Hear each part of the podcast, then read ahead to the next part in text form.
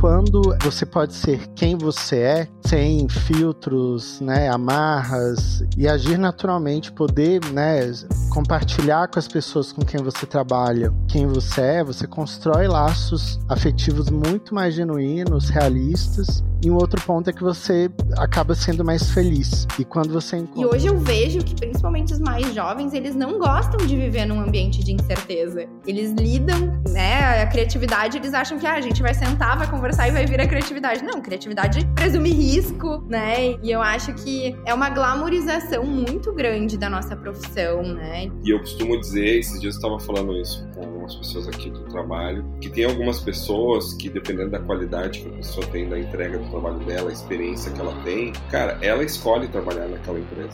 Não é a empresa que escolhe a pessoa, dependendo da pessoa, né?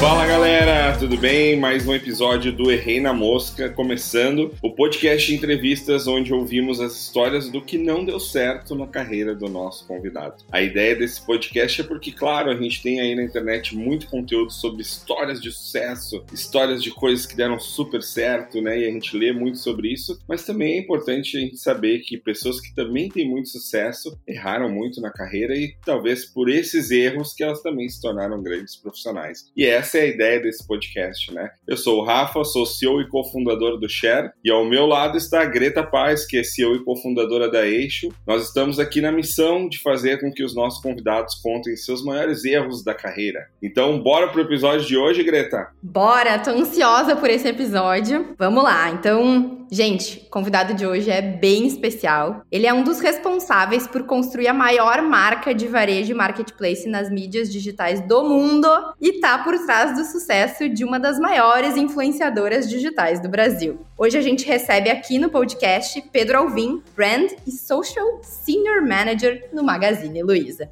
Seja muito bem-vindo, Pedro. Muito bom te receber aqui. Gente, eu que agradeço. Fiquei muito feliz aí com o convite. É, espero conseguir aí contar um pouquinho dos meus erros e que isso inspire aí outras pessoas nas suas jornadas. Obrigadão pelo convite.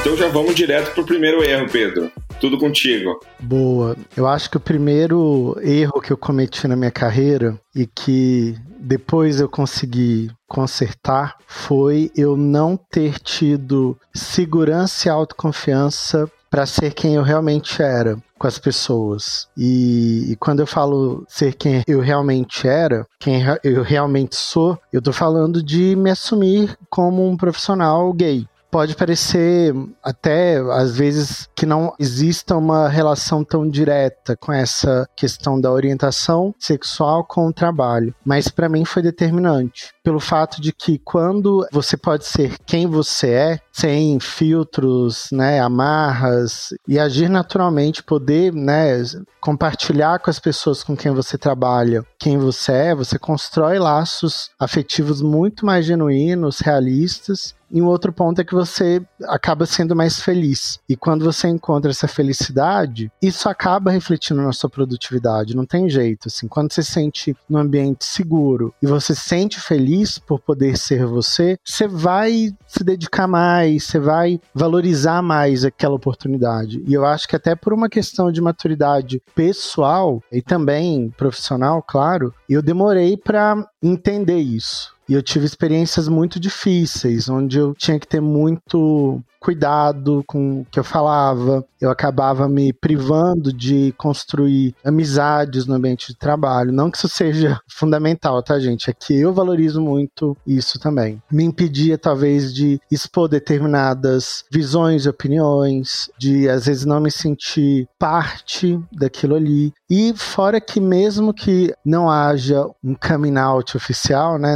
você não seja assumido no ambiente de trabalho, mas existe, né, um preconceito e discriminação que são velados e que a gente acaba tendo que lidar com isso por estarmos vivendo numa sociedade que tem o machismo estrutural enraizado, né? Então, eu entendo que foi muito importante para o profissional que eu sou hoje, para o legado que eu pretendo construir, ter conseguido ser quem eu sou e ter a consciência da importância disso também. Então acho que esse é o primeiro erro que eu compartilho e que fez, né, e faz toda a diferença na minha jornada. Pedro, uma pergunta. O quanto esse ambiente é importante, né? Porque tem uma questão tua, mas tem uma questão do ambiente também ser acolhedor, também estar preparado. Como foi isso para ti? O que, que tu acha que o, o, ambiente, né? Porque a gente provavelmente tem gente que empreende, tem gente que está em empresas. O que, que essas pessoas podem fazer para errar menos nisso? Boa. Eu acho que um ótimo momento de você mapear se o ambiente que você está entrando é um ambiente inclusivo, acolhedor para qualquer comunidade minoritarizada que seja. E uma das melhores formas é, até no momento da entrevista, você questionar quantas pessoas tem naquela equipe com a mesma uhum. representatividade que você tem, ou líderes com a representatividade também nas lideranças da empresa que você está buscando se movimentar. Muitas vezes a gente não tem a possibilidade de escolher exatamente onde trabalhar, né? Às vezes uhum. a gente precisa abrir mão de disso para conquistar um emprego ou para empreender, às vezes a gente não escolhe nem muito disso, mas eu entendo que tem forma, sabe, Greta, de você conseguir mapear isso antes. O que para mim foi importante é que durante a minha jornada profissional, que começa dentro de agência, que depois vira para o marketing, é justamente entender que o modelo mental não seria mudado, uhum. que o machismo estrutural não deixaria de existir, mas que eu poderia sim falar abertamente, tentar naturalizar essa questão ali no ambiente que eu me encontrava, né? E aos poucos isso foi se tornando para mim uma missão, pessoal e de carreira, abrindo espaço também para que outros profissionais que sejam LGBTQIA+, possam ocupar esses espaços, possam se sentir à vontade para ser quem são também, né? Eu acho que isso é um aprendizado de carreira muito importante. Eu percebo assim, não sei se tu percebe isso também, Greta e Pedro, quando vocês vão entrevistar pessoas, por exemplo, que esse assunto, né, e essa pergunta, né, que nem o Pedro sugeriu, de quantas pessoas negras tem, né, na, na empresa, se é pessoa negra, enfim, quantas pessoas LGBTQIA tem. É uma coisa que eu percebi, assim, que nos últimos, sei lá, dois anos, é uma pergunta nova, assim, que tem nas entrevistas. Não me perguntavam isso antes. E a gente, recentemente, agora, um mês atrás, eu fiz uma entrevista e a pessoa perguntou e eu falei que tinham poucas pessoas ainda, mas a gente estava trabalhando né, nisso e tal, que era uma, uma, questão importante. E, cara, ela aprofundou, assim, ela disse, tá, mas o que vocês estão fazendo para isso? Eu queria entender um pouco melhor e tal. E eu achei super legal, assim, sabe? Inclusive, depois a gente foi até para um caminho, assim, dela, porra, eu posso, inclusive, ajudar vocês com isso, né? Além do meu trabalho aqui que vocês estão me contratando, se vocês me contratarem, claro, né? É uma coisa que eu também gostaria de me envolver e tal. Então, eu acho que essa relação e esse ponto, né, que o Pedro trouxe, virou um ponto de discussão, né, que não era antes. E eu acho que até as pessoas, né, de forma geral, por mais que a gente tenha uma visão de fora de como parece ser aquela empresa, ou a gente uhum. pergunta para pessoas que trabalham lá como é que é lá. Eu acho que as pessoas também estão mais à vontade, assim, claro que tentando também entender que às vezes isso pode ser uma posição de privilégio da pessoa também, né? Como o Pedro falou, às vezes a pessoa só precisa do emprego, ela não pode questionar muito, né, pelo momento claro. de vida que ela tá. Então é importante sempre a gente fazer isso. E talvez o nosso mercado também é um mercado que ele tem essa pauta mais forte também e questiona isso mais. Mas vocês percebem também, assim, nas entrevistas, no dia a dia, Sim. esses questionamentos novos, assim? Sabe, Rafa, que eu normalmente, quando eu faço entrevistas, eu pergunto se tu pudesse trabalhar em qualquer empresa, qual tu escolheria escolheria? Acho que é uma forma de entender, né, o sonho da pessoa, as afinidades e tal. E hoje é muito comum a pessoa me dizer assim, ó, eu não sei, porque às vezes eu vejo tanta coisa que parece, mas não é, que, né, eu tenho dificuldade de te dizer uma empresa. Eu já peguei várias entrevistas assim. E o processo seletivo que a gente faz tem três etapas, mais um teste, às vezes, depende da vaga. E aí uma menina recentemente trouxe. A primeira etapa é conduzida por um homem preto, geralmente, né? Depois da segunda etapa é a terceira, segunda pela liderança, a terceira por mim. E aí uma menina me falou: "Eu não sei, mas se eu for, se eu tiver a primeira etapa com um homem preto, a segunda etapa com uma mulher, a terceira etapa com uma mulher, eu já vejo que independente do que for, eu já vejo que esse ambiente é onde eu quero estar. Tá. Então acho que mais do que entender o que, que a empresa está passando, né, na sua forma de vender, que é uma empresa inclusiva, diversa e tal, as pessoas estão querendo entender se isso é verdade mesmo, é mais profundo, assim. Não sei se vocês têm sentido isso, mas eu fico feliz com esse movimento, assim. Que antes eu acho que era simplesmente tu botar uma foto e dizer que era um ambiente inclusivo, diverso, mas as pessoas já não estão mais caindo nessa, né? Elas querem saber realmente quem detalhes. é minha liderança, como é que vai ser. E eu acho isso super importante, assim. Até para quem faz um trabalho sério de diversidade, equidade, inclusão. Então, eu vejo com alegria esse movimento, sabe? Eu enxergo da mesma forma. Porque, assim, gente, de boa intenção o mundo tá cheio. Cheio. E o que eu tenho trocado muito com amigos do mercado é que, mais importante até do que já ter a situação solucionada ou resolvida, uhum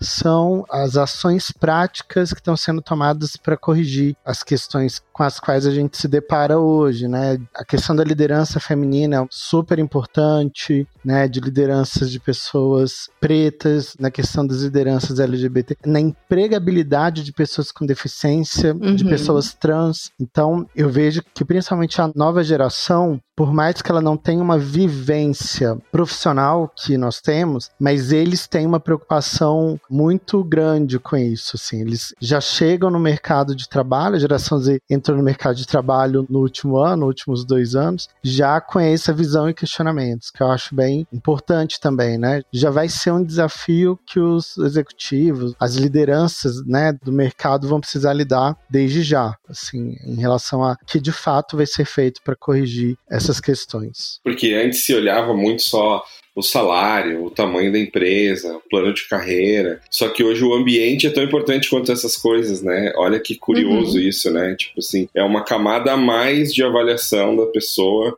para querer trabalhar naquela empresa, né? Claro, dependendo do nível da pessoa. E eu costumo dizer, esses dias eu estava falando isso com algumas pessoas aqui do trabalho, que tem algumas pessoas que, dependendo da qualidade que a pessoa tem da entrega do trabalho dela, a experiência que ela tem, cara, ela escolhe trabalhar naquela empresa. Não é a empresa Sim. que escolhe a pessoa, dependendo da pessoa, né? Eu tenho plena certeza que algumas pessoas que trabalham no share hoje elas escolhem trabalhar no share, porque elas são tão uhum. boas que elas poderiam trabalhar em qualquer outro lugar né? Então, eu acho que essa coisa da cultura, né, que é uma coisa que é muito forte, que a gente vem falando também muito sobre isso, né? A questão do ambiente, com certeza são grandes pontos, mas esse erro, né, Pedro, ele é um desafio também, né? Assim, para quem está nos escutando aí, eu imagino, não passo por isso, né? Nunca passei, então não tenho lugar de fala nesse assunto, mas eu imagino que seja uma coisa que é um desafio interno muito grande, assim, né? O momento, né, de realmente, né, ir para esse lugar e falar e se posicionar, né? Eu imagino que para ti também deve ter sido bem desafiador. É, é muito difícil também a gente separar as nossas bandeiras pessoais quando a gente está à frente de marcas, né? Assim, a gente acaba contribuindo com a nossa perspectiva, mas a gente precisa separar, né? Às vezes a marca está mais preparada para dar um passo que você pessoalmente já deu e você precisa equilibrar isso. Mas eu acho que também tem um ponto, Rafa, que eu não acredito que revoluções vão acontecer só por essas comunidades minoritarizadas, assim. É necessário contar com aliados e é importante a conscientização e sensibilização de aliados. Então, você não vai conseguir conquistar espaço enquanto você não tiver outras lideranças ali com representatividade. Então, por isso que eu falo que é um erro que eu tive, porque eu poderia já ter iniciado sensibilizações de colegas, uhum. pares, líderes, por exemplo, é antes, né, do que eu comecei a fazer. E ainda é um processo, né, acho que para todo mundo que está atuando hoje no mercado. É um, é um desafio, mas ao mesmo tempo eu sinto muita abertura das empresas em escutar as propostas. As próprias empresas se organizam já com foco, né, em solucionar essas questões. Então, com certeza, o desafio existe, mas o caminho também para se solucionar tudo isso existe também. Maravilhoso, muito bom. Vamos pro segundo agora, Pedro. Cara, eu acho que o, o segundo erro que eu traria para cá, romantizar demais a, a, profissão. Eu acho que no Brasil a gente tem que escolher a nossa. Não é que a gente tem que, né? Nós somos lançados ao vestibular, ao processo seletivo para entrar na faculdade, quando a gente é muito jovem ainda, e o modelo de ensino aqui no Brasil, ele não permite que a gente se aprofunde nas disciplinas onde nós temos um potencial maior de desenvolvimento profissional. A gente acaba entrando na faculdade muito generalista, que tem seu lado bom, mas eu acho que a gente é muito jovem para escolher o que você quer fazer, digamos assim, para o resto da vida. É claro que nunca é tarde para recomeçar, nunca é tarde para aprender, nunca é tarde para escolher mudar de rumo, de carreira, isso é muito comum. Cada vez mais eu vejo pessoas seguindo carreiras nada ortodoxas, então eu entendo também que não é uma premissa. Mas o ponto aí para mim é que quando eu fui escolher o curso que eu queria fazer, eu tinha na minha cabeça áreas bem distintas, assim. Eu me interessava muito por psicologia, mas também por relações internacionais, mas também por comunicação. E o que eu era bom na escola, no ensino médio, fundamental, era história e geografia. Então, assim, foi muito confuso para mim. Eu fiz testes vocacionais e tal. E eu romantizei muito a profissão de publicitário né, de comunicação social. Romantizei ao ponto de fantasiar como seria trabalhar dentro de uma agência, criando uma realidade, um universo que eu achava que era. E a consequência disso é que passei alguns anos muito frustrados por não encontrar a realidade que eu mesmo criei. Não sei se dá pra. Hum, entendi. Eu idealizei uma coisa que eu cheguei lá era outra. Assim, em vez de eu buscar conversar com profissionais da área, né, sei lá, assistir palestras, tentar de alguma forma conhecer mais profundamente o universo, eu simplesmente idealizei aquilo e me joguei. Então, essa romantização, ela pode se tornar um problema no início da carreira. E foi o que aconteceu assim comigo. Eu acabei idealizando muito que eu queria seguir um papel, uma jornada dentro da área de publicidade, dentro de agências mesmo de publicidade. E depois que eu vi o que era na prática, de fato, eu fiquei acuado, eu achei que eu não podia mudar, que eu não podia migrar, que já era, eu já tinha feito um curso daquilo. Eu falei, nossa, e agora como é que eu vou redirecionar minha estratégia profissional? E foi aí que eu encontrei uma liderança muito legal na minha vida, que me viu nesse contexto, nessa situação. Eu era estagiário dessa pessoa, eu já era assistente, acho. E aí essa pessoa falou assim para mim, Pedro, você não consegue ficar restrito só ao seu papel. Você gosta de aprofundar, de entender o problema, de provocar. Não faz sentido você seguir esse caminho. Você precisa migrar uhum. para a área X. E aí eu falei, nossa, mas como é que eu vou fazer isso? Eu não tenho experiência. Quem vai querer me contratar? E aí ele me indicou para migrar para essa área e foi aí que as coisas começaram a mudar, assim. Aí eu fui para uma área mais, até ilustrando melhor o que eu tô falando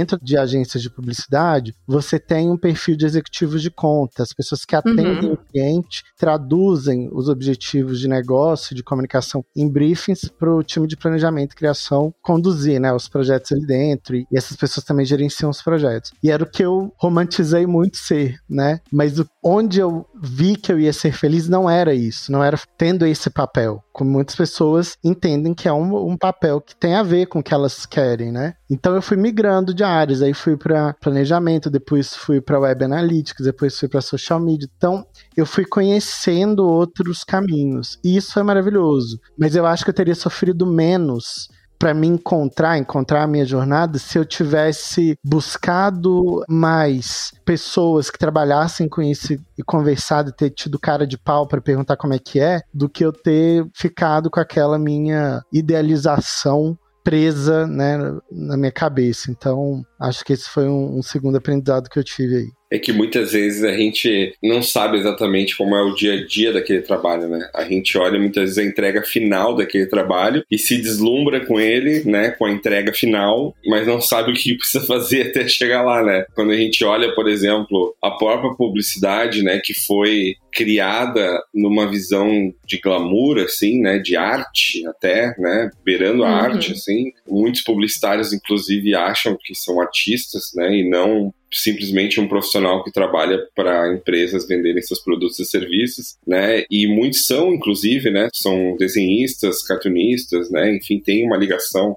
forte com a arte. Só que muitas vezes essa entrega criativa, né? Ela não é só uma entrega criativa, ela é uma entrega comercial, né? E que precisa gerar venda, precisa gerar dinheiro, né? E aí eu sempre digo quando entra a camada do capitalismo, as coisas ficam menos românticas, né? E eu acho que é isso é uma coisa que a gente não sabe muitas vezes, eu falo por mim, assim, porque eu também vivi um pouco dessa experiência, assim. Eu via aquelas propagandas na TV maravilhosas, no intervalo da novela, e eu falava, cara, eu quero fazer isso, né? Tipo, eu quero criar isso, eu tenho ideias legais e tal. Não que isso também não seja legal, assim, mas eu acho que tem uma parte burocrática, às vezes, uma parte social até, não só da conexão da agência com o cliente, mas até internamente, uma coisa política, até dependendo do tamanho da agência e tal, que a gente não está preparado, assim, né? E que a gente, quando entra, é engolido, né? E a gente sempre entra, né, Rafa, com aquela coisa de trabalhar com a criatividade e, e a inspiração, e tem todo esse glamour mesmo, como tu diz, e aos poucos a gente vai entendendo e vai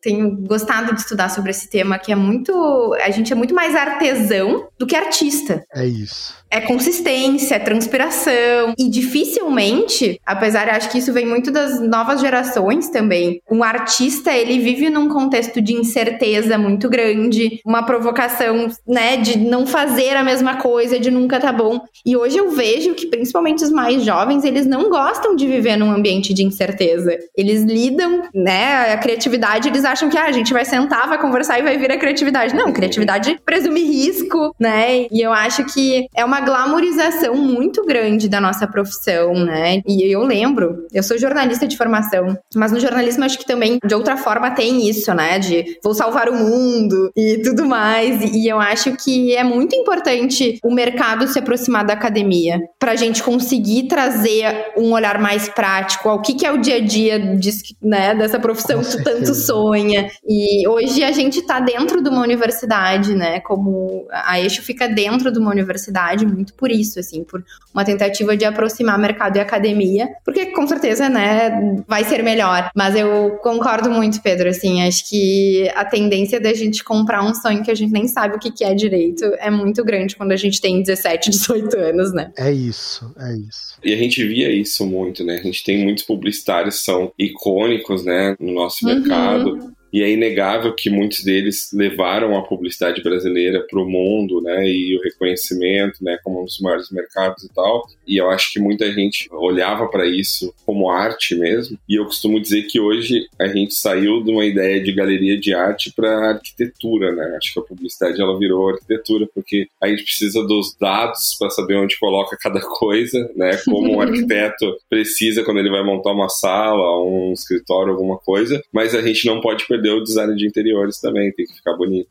né? Uhum. E tem que ficar criativo. Então eu acho que a gente está migrando, né, dessa visão puramente só criativa de galeria de arte para uma visão mais de arquitetura, de uso de dados, de as coisas no lugar certo, mas ao mesmo tempo também tudo isso tem que ser bonito, né, e tal. E eu, eu converso muito com os alunos, assim, no dia a dia, eles vêm me perguntar e vêm falar, nossa, mas eu, eu queria trabalhar mais com criatividade, né. Teve um que até me falou esses dias que ele estava vendo aquela série Abstract Design da Netflix uhum. e tem um episódio, não sei se vocês viram, do cara que é o designer das capas do New York, Uhum. E o cara precisa fazer uma capa e ele leva um mês e meio para fazer a capa, né? E, cara, isso não é o verdade, né? Tipo, não é o que acontece no mercado. Tipo assim, o cara chega lá no estúdio dele, ele hoje eu não tô bem. Eu vou tomar um café, vou pra casa, amanhã eu tento não de mesmo. novo. E aí o cara vai no metrô e aí ele tem uma inspiração ali, tipo assim, talvez, né, tu chegue num nível tão grande, assim, de do teu trabalho, do refinamento do teu trabalho, que tu consiga ter esse lugar assim, mas cara, é muito difícil, né? E eu lembro também que eu dei uma, às vezes eu dou aula magna assim em, em cursos de publicidade e eu puxo todo mundo para terra assim, cara. Eu falo, gente, olha uhum. só, vocês estão entrando num curso que basicamente a gente é vendedor, só que a gente tem mais ferramentas às vezes que um vendedor tradicional assim de uma loja para vender, mas basicamente o trabalho de vocês vai ser avaliado por o quanto as ideias de vocês ajudou aquela empresa a vender mais os seus uhum. produtos e serviços. Claro que tem uma coisa de construção de marca e tudo mais, mas tem esse dia a dia também, né? Então acho que essa romantização eu também passei, então me identifiquei, Pedro, também. E eu acho que quando a gente cai na real, eu acho que é muito mais a gente entender como funciona o sistema do que apenas se desiludir com a profissão, né? Porque eu acho que dá para fazer as duas coisas. Dá para jogar uhum. o jogo do sistema e, cara, dá para ter toda a paixão pela profissão, né? Pela ideia que tu criou daquela profissão. Acho que tem um caminho aí para andar com as duas coisas ao mesmo tempo. Com certeza. E acho que, eu não sei vocês, Greta e Rafa, mas quando eu me deparei com a realidade do mercado, não me bateu um arrependimento das escolhas que eu fiz de curso, uhum. não me bateu um arrependimento né, das experiências que eu tinha escolhido ter. Não, parece que isso me deu um gás ainda maior para transformar a minha jornada e hoje em dia até transformar o, o nosso mercado. Assim como, por exemplo, o Share faz muito bem. O Share entendeu que existia um gap uhum. de ensino e, e construiu uma atuação em cima disso. Eu acho que é muito, talvez, dessa visão também. Eu acho que das nossas frustrações a gente consegue extrair bons frutos também. Então, para mim foi importante ter consciência, não desse erro, né, mas ter consciência de que dava para eu ter tido mais pé no chão e hoje, toda vez que alguém, algum estudante vem falar comigo, ah, eu queria sua visão, eu tento fazer igual o Rafa, assim, o cara, põe o pé no chão. É assim que a banda toca, você quer tocar que instrumento, sabe? É tipo, tentando desromantizar a visão das pessoas para que elas tenham mais Sim. consciência na hora de fazer as escolhas. Acho que é por aí. Importantíssimo. E acho que isso ajuda muito o público que tá, né, nesse momento de carreira e tem que ser um pouco cara de pau, perguntar para as pessoas, ver se pode visitar a agência, ver se pode. Acho que isso é muito importante. E vamos lá, vamos pro último, último erro. Boa. Eu acho que os dois erros que eu trouxe até agora foram erros do início da uhum. minha carreira, da minha jornada, mas a gente tem erros durante todo o processo, né? A gente tem falhas aí, nós somos seres humanos e a gente erra durante vários momentos. E eu acho que tem um, um erro grande aí que eu tive como gestor, que é tentar resolver o problema no lugar da equipe. E eu só fui me dar conta de que isso era prejudicial para mim, para a pessoa e para a empresa depois de já ter feito isso muito tempo. Então, é de entender que eu estava tirando a oportunidade do outro aprender. Né, ao uhum. puxar e tentar solucionar. Tem um mentor meu que fala isso para mim, assim, ele fala: Pedro, se você tem ali uma criança pela qual você é responsável e todo dia você veste nela a roupinha dela, toda vez que ela tiver que vestir a roupinha, ela vai esperar que você vista a roupa nela, para ela que você amarre o cadastro dela para ela. E quando você começa a dar esse desafio para a criança, né, de deixar ela aprender a amarrar o cadastro, deixar ela aprender a vestir a roupa, você está ajudando ela a se desenvolver, a ganhar independência, a ganhar autonomia uhum. e a uhum. ter, né, a desenvolver suas habilidades. Então, quando a gente fala do processo de gestão de pessoas, de liderança, é muito sobre isso. É tipo, não pegue a batata para descascar. Deixa a pessoa tentar descascar a batata e aprender que batata é escorregadia, assim como inhame, né, ou macaxeira, não sei, cada região fala o nome, eu não sei no sul como é que é. Aipim. Aipim, exato. Mas para a pessoa ter o seu próprio repertório e aprender suas habilidades ali com seus erros. Eu sou uma pessoa que acredita muito que o erro ele é a melhor ferramenta de aprendizado. Que o erro honesto, ele te permite um nível de aceleração na curva de aprendizado muito maior do que qualquer outra coisa. O erro, ele acaba te trazendo, né, afetando a sua memória por te trazer emoções muito fortes e isso te faz registrar né, aquele aprendizado.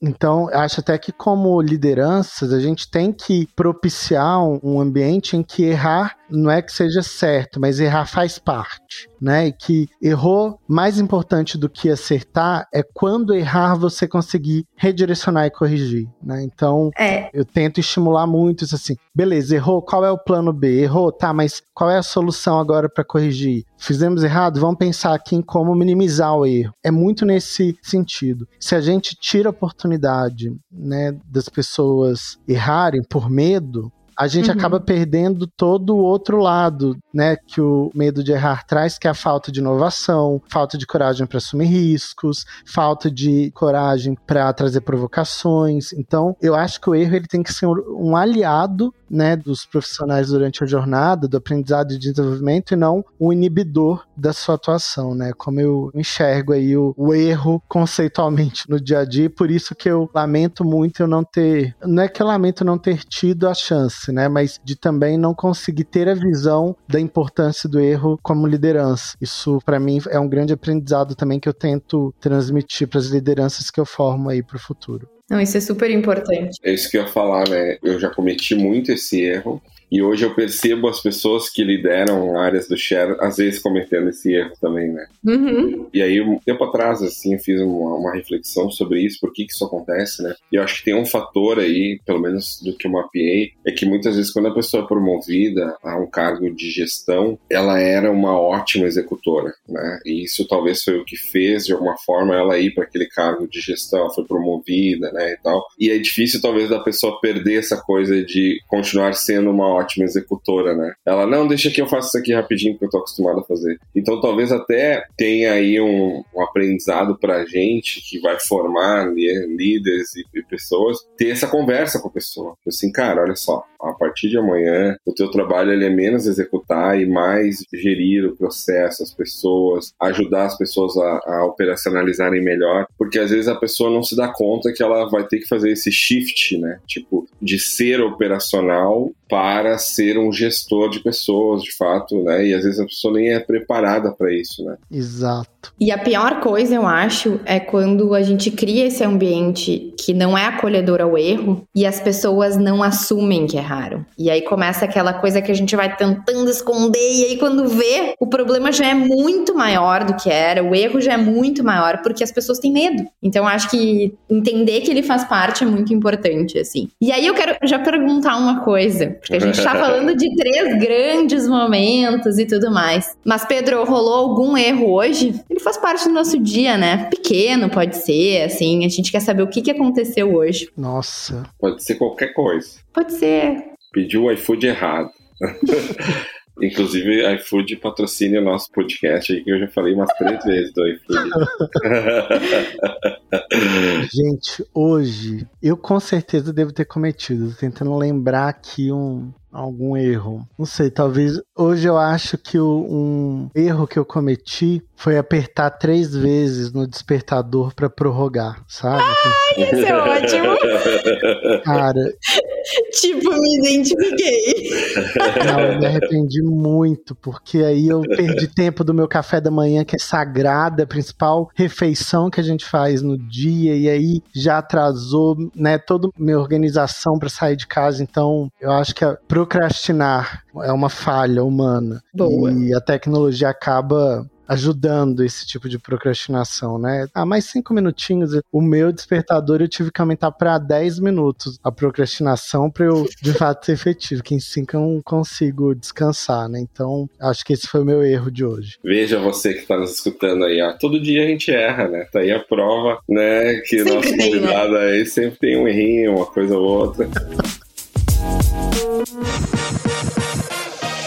E pra gente fechar agora, Pedro, então, a gente quer saber o que, que tu faz no dia a dia para errar menos, né? O que, que tu estuda, que livros tu leu e te marcou, né? E que tu recomenda, se tu ouve um podcast, uma série, um filme, o que, que tu acompanha aí para ser um profissional cada vez melhor e errar menos? Rafa, tem pessoas que não têm afinidade com isso, né? Mas eu aprendo muito com o erro dos outros, tá? Confesso que depois de tanto tempo errando aí, eu consigo me atentar às jornadas de outras pessoas e tentar aprender com os erros e acertos dos outros. Então, uma coisa que eu gosto muito é de biografia. Assisto muitos documentários biográficos, livros. Acho que um que eu indicaria hoje, aqui não tô sendo chapa branca, tá? tô realmente recomendando. Recentemente foi lançado o livro da Luísa Helena Trajano, que é a presidente do Conselho do Magalu, que é Luísa Helena, Mulher do Brasil. Ele foi escrito pelo Pedro Bial, a pesquisa foi toda feita pelo Pedro Bial, e poucas pessoas conhecem a história por trás da Luísa, a luta dela. O Pedro Bial costuma falar que só um Brasil conseguiria produzir uma Luísa Helena. Eu tenho o privilégio de conviver com ela e de conhecer profundamente ali muitas coisas, mas é uma forte recomendação que eu dou aí para quem quer evitar. Eu acho que ali talvez não seja um livro de muitos erros, mas livros de soluções encontradas para os problemas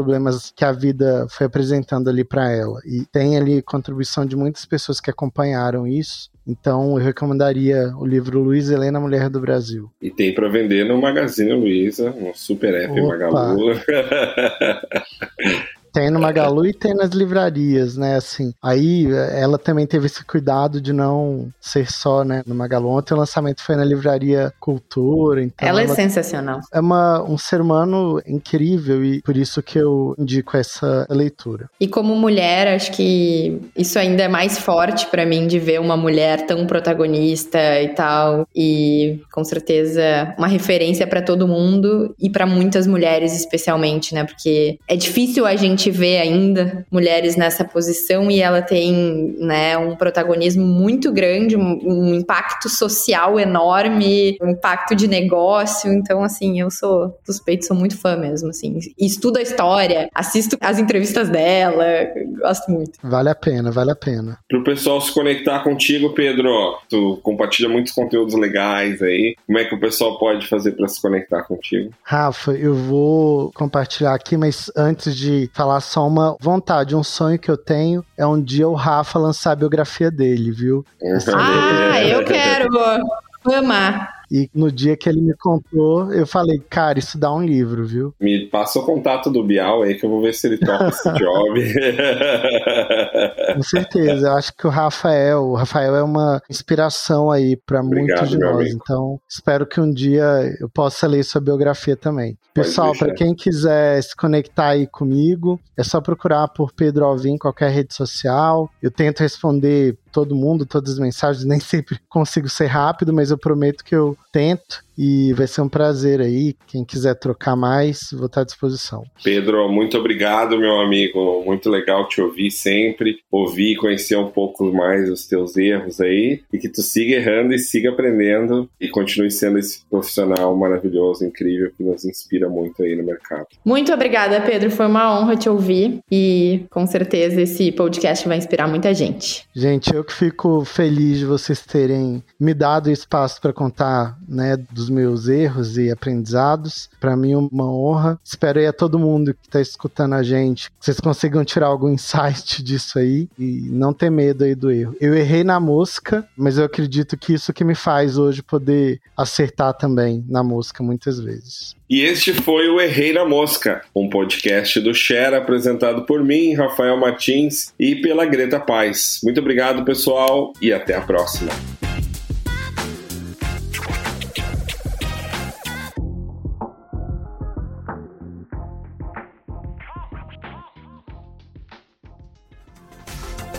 Este episódio foi editado por Atelas, soluções em áudio para podcasts.